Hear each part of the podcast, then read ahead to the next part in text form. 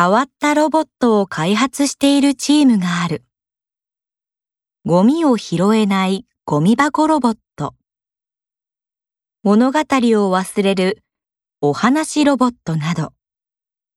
ロボットというと賢くて人を助けるというイメージがあるが、そのロボットは見た目も弱々しく、一人では目的を果たせないが、頼りなくて思わず人が助けたくなるというもの。もともと未完成のロボットに子供たちが寄ってきて助けようとしたのを見た開発者が、この完成度の低さが人の優しさを引き出すのに役に立つと気づいたのだという。